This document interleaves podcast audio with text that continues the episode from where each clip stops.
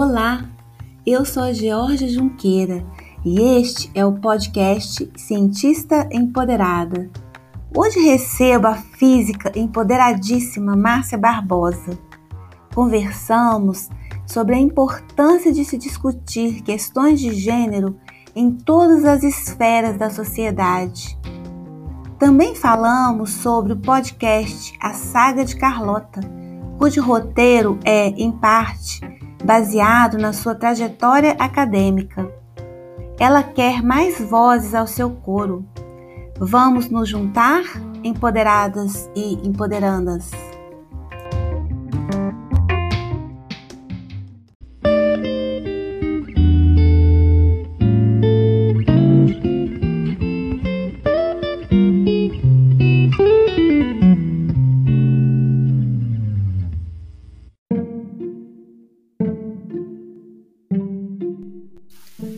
Olá, Márcia.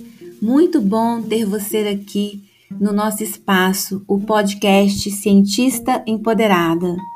Aqui temos tratado de assuntos relacionados à trajetória acadêmica feminina e fatores que afetam e muitas vezes interrompem as carreiras das mulheres, como o machismo e os diversos tipos de assédio. Você que, além das pesquisas em física, tem se dedicado há muito tempo a estudo de questões de gênero, vou iniciar a conversa colocando um tópico para discussão. Questões de gênero nas ciências exatas. O que mudou nas últimas décadas?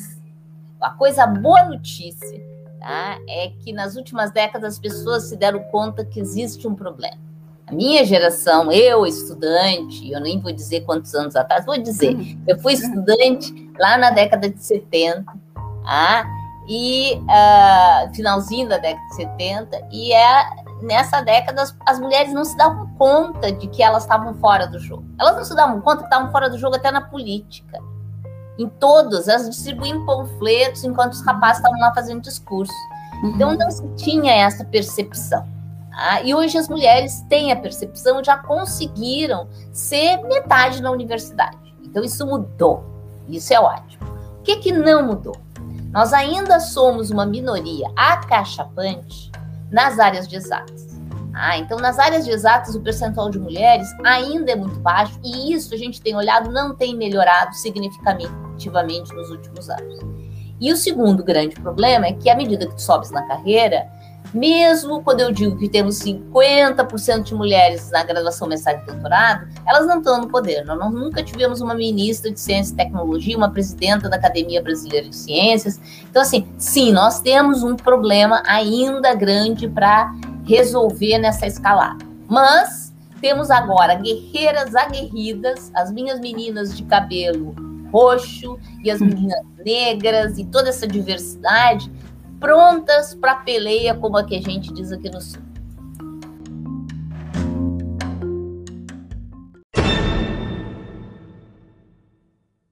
Ai, que maravilha!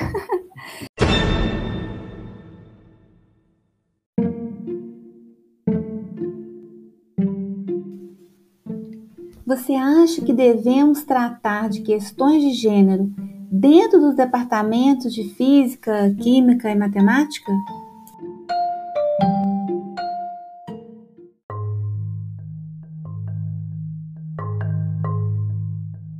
Gente tinha que estudar esse assunto desde o jardim da infância. Então o problema começa lá atrás. Ah, estou terminando de escrever um trabalho para um evento e disseram o que, que a gente faz na escola. Eu disse: olha, começa mostrando que meninos e meninas podem ser inteligentes. E aí a gente vai trazendo, vai trazendo para todos os níveis e a gente precisa discutir isso dentro dos departamentos. Por quê? Porque quando eu vou montar um comitê, uma comissão, tinha que ser inaceitável não pensar em ter diversidade nesses comitês e comissões. Tá? E isso não nasce na cabeça das pessoas. Deixa eu contar um segredinho para vocês. Nós estamos para mudar aqui na URGS a regra de concurso, tá? concurso em geral. E nós estamos numa briga dentro do Conselho Universitário, que eu acho será vitoriosa, para permitir que os departamentos contabilizem a maternidade com alguma forma na hora de olhar o currículo. Nossa, nós temos que fazer toda uma ginástica para uma coisa super tênue, que é contabilizar o fato de que quando uma mulher tem filhos, ela não consegue ter o tempo para estar tá produzindo artigo. E que isso precisa ser levado em conta. Então, assim, nós estamos muito no comecinho dessa luta. Ela precisa emergir, ela emerge quando eu discuto os assuntos, quando eu trago estatísticas, quando eu vou falar sobre o problema. Então, sim, temos que discutir a questão de mulheres, de gênero, diversidade em todos os níveis, desde o jardim de infância até a pós-graduação. E tudo isso parte de estatísticas, né, Márcia? A gente tem que ter os ah, números, né?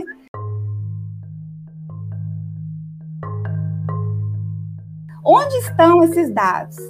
Tá, então vou começar dizendo para vocês que dados existem. Eles só não estão publicados adequadamente. Eu tenho uma aluna chamada Roberta Areias que pegou todos os dados do sistema acadêmico, 8 milhões de dados, tá? E ela mostrou o que eu acabei de dizer, que o percentual de mulheres na graduação, mestrado e doutorado é igual ao de homens. E ela também mostrou que, à medida que avança na carreira, o percentual de mulheres diminui. Quanto mais o cargo é político, mais diminui. Isso não é achismo, gente. Ela tem os dados do Brasil. Depois ela pegou por áreas. E ela mostrou que algumas áreas têm melhorado. Tá? As áreas de ciências sociais e da saúde têm melhorado percentual de mulheres. Mas nas áreas de exatas, física, matemática, informática, não só não tem melhorado, como tem piorado. Ah, então não é uma boa notícia. Nós somos em torno de 20% na, no ingresso, ah, mas esse número não, não sai daquilo, não está melhorando. É dizer daqui a 10 anos vai estar tá ótimo. Não vai estar tá ótimo se a gente não fizer nada. Tá? Então precisamos olhar nos nossos departamentos e ver o que está acontecendo. E por que está acontecendo e o que, que a gente precisa fazer para mudar. E no global. Então a gente tem que fazer políticas macro, políticas micro, a gente tem que fazer políticas em todas as escalas do sistema. É como física. Física, os sistemas, tem alguns sistemas físicos que têm várias escalas, vários tamanhos característicos. Terremoto, terremoto, terremoto pequeno, terremoto médio, terremoto grande. E a gente chama isso de sistema complexo. Pois é, mulheres na ciência é um sistema complexo e a gente precisa agir em todas as escalas, desde lá do primário ao departamento, até escala governamental com, com medidas, com políticas de Estado. E temos que trabalhar em todas essas escalas ao mesmo tempo, tá? que Sim, é o que eu tenho aprendido nesses últimos anos. Uhum.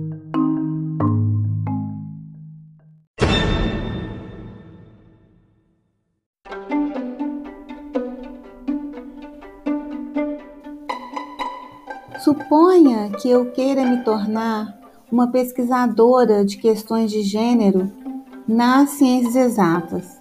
Qual o caminho a seguir?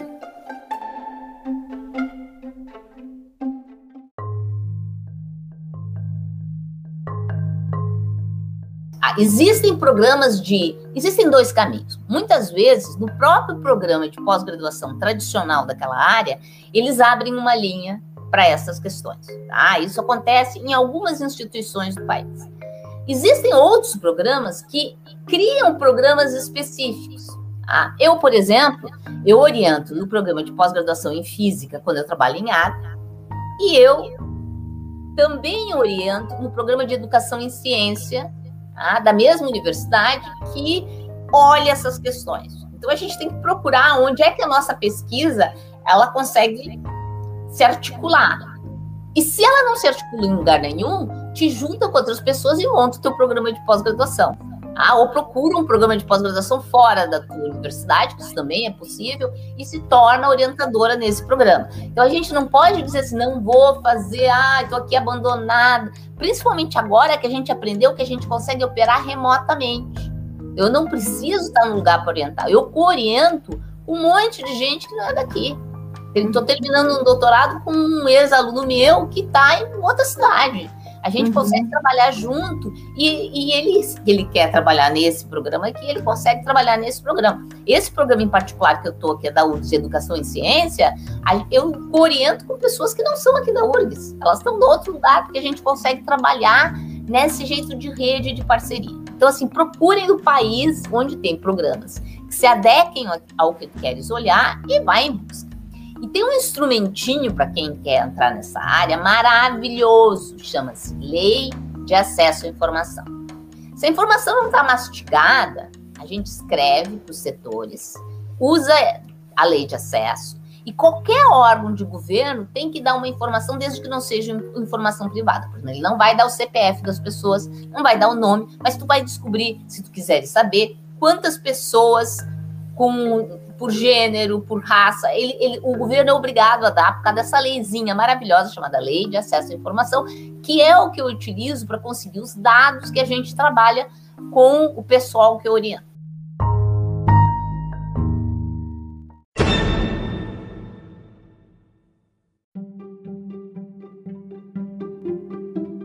E você é uma de nós que chegou lá?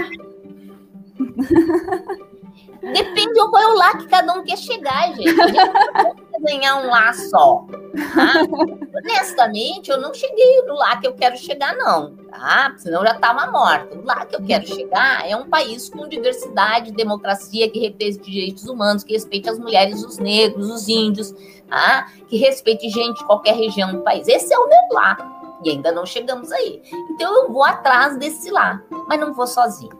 E é isso que eu acho que as pessoas têm que começar a entender nesse nosso país tão grande. Que a gente desenha uma trajetória que desenharam pra gente, que a gente nem teve licença para desenhar, desenharam pra gente, e a gente tenta chegar lá nessa trajetória sozinha, principalmente quando a gente é uma minoria. E na física, as mulheres são uma minoria. Então a gente diz: não, não, eu não vou me unir com ninguém, porque vai ser mais uma pessoa que vai competir. Isso é um erro, é um erro científico, é um erro de ser humano, é um erro de tudo. A gente tem que funcionar e operar em rede. Tá? A outra pessoa te ajuda, a outra pessoa compartilha, a outra pessoa compartilha a dor, compartilha o caminho, compartilha a jornada. Então, nós temos que nos unir, né? Nos unir e não ter medo uh, de, dessa caminhada, e essa caminhada vai nos levar até algum lugar. Né? A gente tem que ser coerente com a gente mesmo esse lugar pode não ser o lugar que desenharam para nós, pode ter o lugar que a gente desenhou para gente. Aí a gente, se a gente está feliz, é isso que importa. Então vamos seguindo a trajetória que a gente desenha para gente. Claro, a gente tem que se colocar, né? Isso. E não sozinha, lembrem. Juntas. Uma pessoa ajuda outra pessoa e dá a mão e puxam aqui e a gente vai seguindo essa jornada.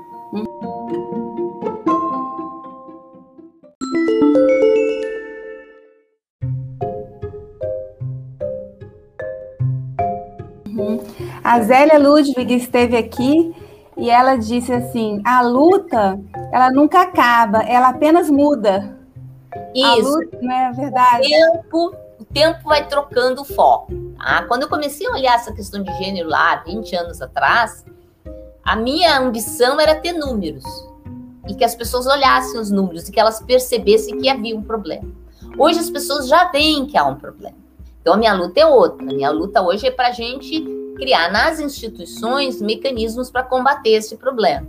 Mecanismos para lutar contra assédio moral, assédio sexual, mecanismos para as meninas lá do começo, lá no jardim da infância, se sentirem com possibilidade de ser o que elas quiserem ser, mecanismos para garantir que no governo a gente vai ter uh, políticas inclusivas em todos os sentidos. Então, mecanismos para garantir a democracia nas nossas universidades, né? E nossas instituições serem democráticas. O que até isso a gente tem medo, tá? É um medo. Hoje, a minha universidade tem um reitor que não foi o reitor que a comunidade elegeu.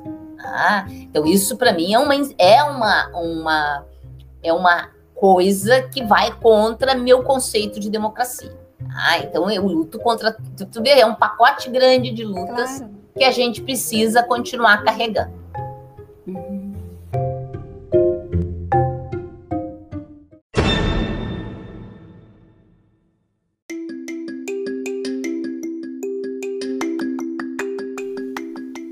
Fale sobre o podcast A Saga de Carlota eu me sinto bastante Carlota.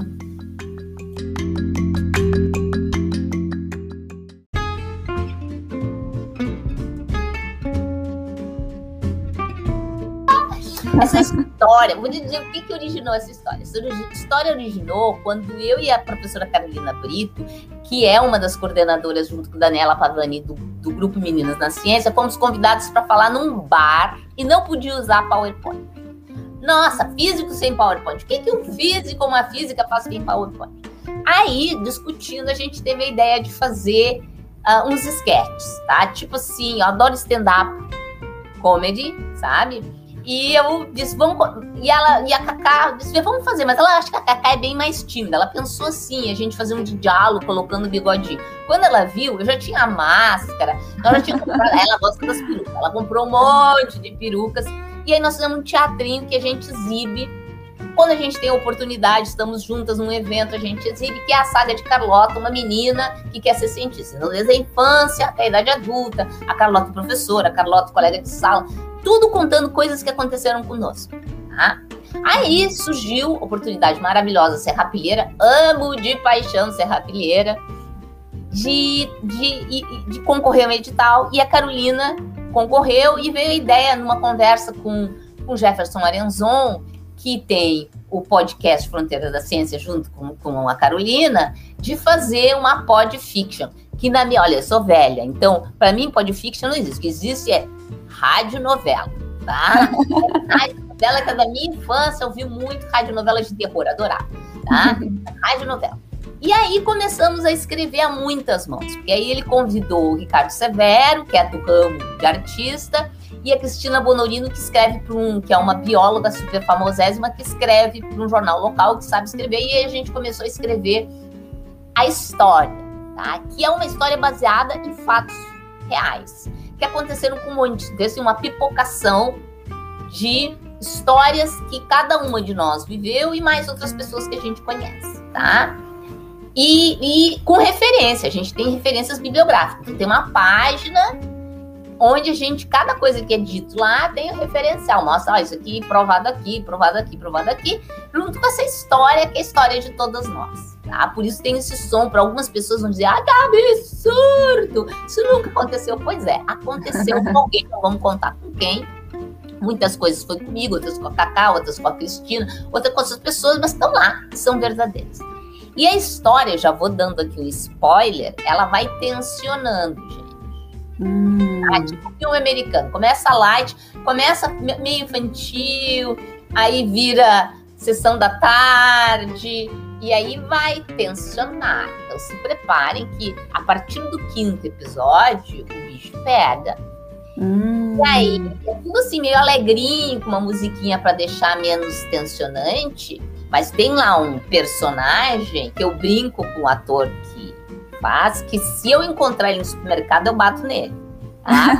Lembra pessoas reais da minha vida, tá? uhum. que não foram nada queridas e vai lembrar de todas nós. Então, essa é a ideia de discutir um tema, né, que é a vida de uma mulher cientista, com um detalhe do assédio, e que a gente precisa discutir urgentemente nas nossas instituições. Então, acompanhe, Uhum. Uh, é muito melhor do que a peça, embora a Carolina ache que não, é muito melhor que a peça, porque são atores de verdade, atrizes, atores e atrizes de verdade, tem uma trilha sonora de verdade, tudo é feito por profissionais. Tá? Uhum, uhum. Dá uma qualidade que eu fico encantada. Vou dizer que quando eu ouvia, assim, porque a gente escreveu história, e muitas são ipsis literis coisas que eu vivi.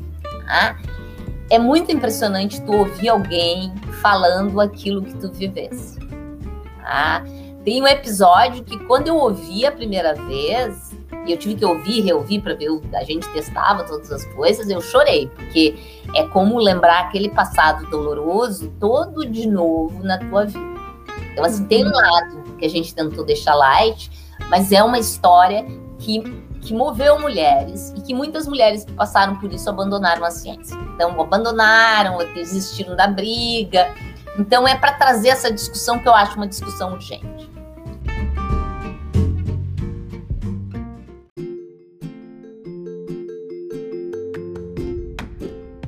Eu achei muito interessante uma parte que tem um homem falando junto com ela, né?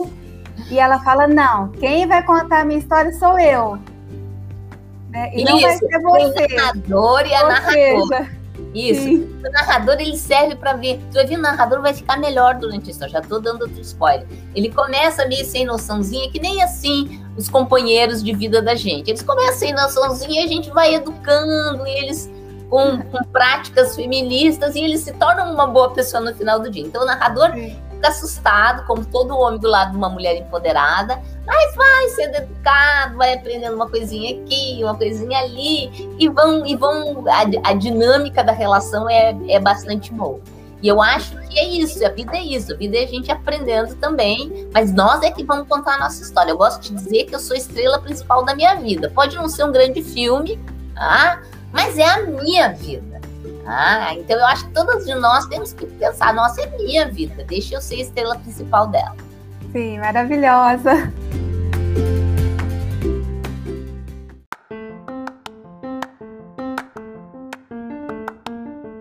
A Carlota foi sempre empoderada. Sim. Ela sempre sabia o que ela queria e ela lutava desde o primeiro dia de aula dela, né? E né, enfrentava as coisas e é, ia para frente.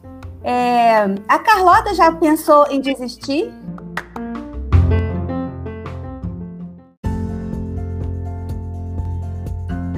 Ah, mas não vou dar esse spoiler. Tem momentos, como momentos de todas as nossas vidas, em que a família põe uma pressão. Mas note que a Carlota, ela é uma privilegiada. Ela tem pais tá, que apoiaram ela. Tá? Às vezes com medo, mas apoiam. Tá? Então, assim, nem toda a gente tem que perceber que tem Carlotas que não tiveram pais assim, que não tiveram pessoas assim. Mas ah, a Carlota vai sofrer momentos de muita dúvida, de muitas escolhas. Mais que dúvidas, uhum. escolhas. Quantas vezes a gente tem aquela oferta para fazer não sei o que, não sei o que, e o companheiro da gente vai lá e, e atrapalha. É, assim, a gente tem essa essa dinâmica, tô dizendo, vai tensionar, gente. Vão acompanhando, porque ela não é uma super-heroína sem, sem os sofrimentos que a gente enfrenta. Tá? E muitas vezes das nossas vidas a gente teve que enfrentar opções, né? E é isso, a vida é isso, é enfrentar opções e, e, e enfrentar medo frente a alguma coisa que se que, que tá na tua frente e tu tem que decidir ah, e vou desistir, vou continuar. É um é, é vida, né? A vida tem isso e a gente não, não pode pensar que por a gente estar tá enfrentando isso, a gente não é empoderada. Ah, o empoderamento passa também por isso de cair. Quem nunca cai, ah, e, e, levanta e segue o caminho que decidir, não, não tem certeza que tem equilíbrio, não. Ah, para saber caminhar, a gente tem que cair. Muitas vezes na minha vida eu tive isso. Eu tive momentos em que tudo parecia que estava dando errado, mas o persistir, levanta, pede ajuda, as pessoas te ajudam, e aí tu tá no entorno que, que te favorece, tu continua a caminhar. Uhum. E a Carlota ou a Márcia ainda escutam coisas como é, é, o seu perfume está me atrapalhando a pensar, ou essa roupa não está apropriada para a ocasião. Ainda escuta? Gente, olha, eu não cozinho na primeira fervura, eu gosto de dizer isso. Eu já sou jovem há muitos anos. Mas apesar disso, eu ainda em reuniões tenho que enfrentar men explaining, que é homem explicando aquilo que eu faço, me interrompendo, não dando bola que eu digo. Isso não acaba, gente. A gente só começa a se aliar com outras mulheres e homens razoáveis e consegue atacar o problema. Vou contar, quando eu entrei para academia, que faz um par de anos, Academia Brasileira de Ciências, uma amiga me disse que tinha um grupinho de camaradas num canto e disse: É, ela entrou na academia por causa dessa saia. Ah, então, assim, é essa coisa que te tira, te tira da legitimidade e te coloca no outro canto. Que tenta que tenta não te tirar do que tu és. Porque nós, é, é assim, ó. O fato de eu ter essa militância tem um custo. E eu sou muito consciente desse custo. As pessoas vão tentar me tirar da minha legitimidade com medo das potenciais políticas que a, que a militância traz. Eu digo para meus estudantes de física que a gente tem que ser muito bom em física. Porque vão tentar usar a minha militância contra o meu trabalho de física. Quando eh, eu me sugeri no meu nome para a Academia Mundial de Ciências, uma das pessoas que estava avaliando e era ia fazer um comentário sobre a minha candidatura me perguntou, Márcia, eu devo ocultar que tu é uma militante feminista? E eu disse não. Eu só entro em lugar que sabe muito bem o que que tá, o que que eu sou. Ah, eu sou esse pacote. E, e eu digo, e apesar disso eu vou entrar. Aí entrei. Entendeu assim? Porque as pessoas têm que entender que é isso que elas estão recebendo. Eu não abro mão, eu não abro mão dessa minha militância, eu não abro mão da minha militância pela democracia.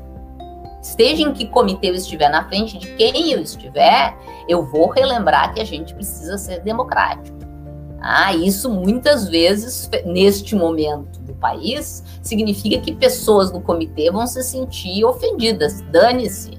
Ah, democracia é, é, um, é um. Não abro mão de democracia, não abro mão de direitos humanos, não abro mão de discutir essas questões onde estiver.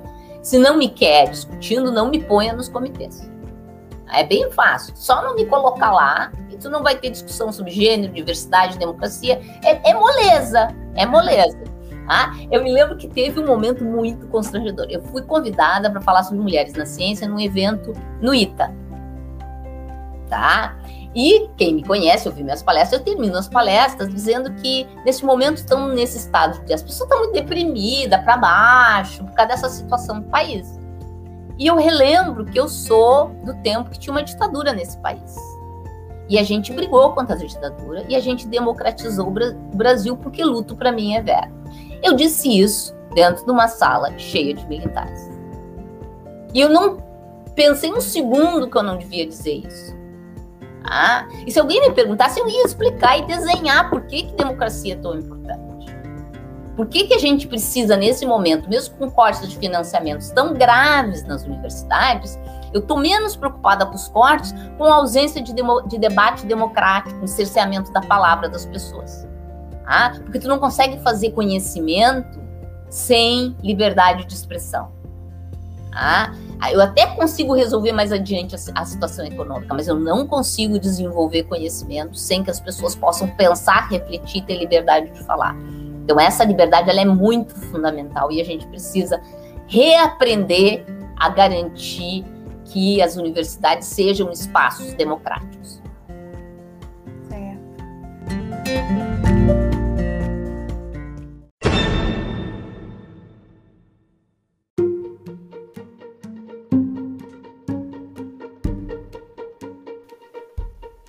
Aqui no Cientista Empoderada, a gente gosta de mostrar a cientista como uma pessoa comum. Como é o seu dia a dia, seus hobbies?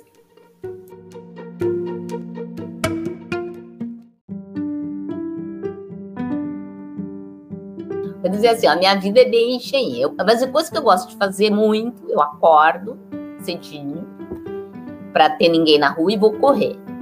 Ah, às vezes eu convenço meu companheiro, que não é tão assim, dele dar uma caminhada um pouco junto antes e depois eu O dia começa aí, depois eu volto, tomo café. Depois eu tenho toda uma família, a gente é muito. Uma família, assim, eu não tenho filhos, né? Mas eu tenho meus pais, tenho tia velha, tenho, tenho a minha sogra, tenho pessoas, meu irmão, minha irmã. Essas pessoas, elas compõem essa conexão com o ser, né? O ser, a pessoa ser. Então, assim, ir almoçar com o pai, ou agora que é, quando eu tenho chance eu vou lá passar, ele tem muita planta, eu vou lá roubar um pouco de tempero dele, ele mora umas quadras daqui, para poder voltar para casa e cozinhar uma coisa com tempero super orgânico. Então, assim, essa vida com as pessoas da família, ela é muito importante, né? O cuidar dos seus é muito importante. E assim, eu não tenho filhos, mas eu tenho meus velhinhos, né? Então, nesse momento de pandemia, tem sido uma rotina em que tem que embutir, né? Levar eles com cuidado para os locais, dar vacina, se preocupar com data, com medicação, com essas coisas, para garantir que eles estejam bem, ah, que eles estejam comigo, porque eles foram as pessoas que viabilizaram tudo, né? A nossa vida, a nossa carreira. Deixa eu explicar uma coisa que talvez não seja óbvia, mas eu venho de uma família que não, não tinha curso superior. Tá? Meus pais fizeram o ensino fundamental, aí meu pai virou militar e fez o ensino médio, e aí assim, mas conseguiram levar os três filhos para fazer pós-graduação. Então, assim, foi um pulo gigantesco.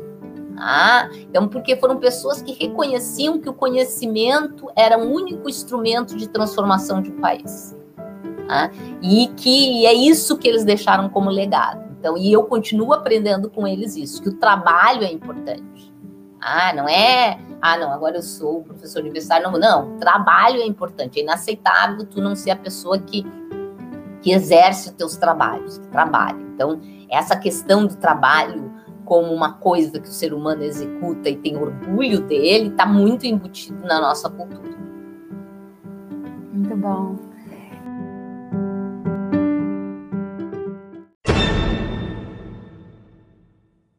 Eu gostaria que você falasse sobre a perspectiva da mulher na ciência. Bem, nós vamos, a perspectiva está boa, e eu vou dizer por que está boa, apesar desse governo do atraso. Eu gosto de colocar ele todo num pacote, só que é governo do atraso. Governo do atraso, concordo. E assim, por quê? Porque nós temos já semeado em todo o país grupos de mulheres preocupadas, mobilizadas, tá? para formar uma nova consciência. Então, de baixo para cima, está vindo uma movimentação de meninas empoderadas que não vão aceitar o assédio. Que não vão aceitar quando disserem que elas não podem subir na carreira, que vão se organizar, que estão se mobilizando. E isso vai fazer uma transição para esse país, porque a diversidade ela é uma transição para eficiência. Tá? Então, eu estou muito otimista de que nós vamos fazer essa construção. E, e muito otimista também, porque eu vejo que algumas mulheres que já são jovens há mais tempo, como eu, estão abrindo os olhos. Não viam isso na geração delas, mas estão abrindo os olhos. Estão tomando atitudes empoderadas, porque como a gente lutou muito para conseguir aquilo que a gente quer, a gente não, não abre mão por pouquinho. Então, nós temos lideranças com diversas visões políticas, lideranças femininas importantíssimas neste país que raramente são lembradas para cargos, mas que são pessoas que têm sido chaves nas questões de saúde, da vacina, de nuclear empresários, na questão política. Tivemos hoje mesmo um ministro caiu, poucos dias depois de almoçar com uma liderança política feminina que o questionou com uma coragem que seus colegas do Congresso Nacional não tinham, uma veemência que seus colegas não tinham. Tá? Então, assim, nós vemos mulheres de espectro políticos muito distintos. Nós temos uma senadora de um partido até bem conservador que lançou uma lei que foi recentemente aprovada, que parte do financiamento de ciência e tecnologia tem que ir para ensino de meninas na ciência. Tá vendo assim? Vem de todos os vieses e versões, porque é um reconhecimento que diversidade gera eficiência. E essa transformação eu vou ver acontecer, espero eu, ainda, talvez meio velhinha, tá? mas ainda verei essa transformação. Uma velhinha, mas de mini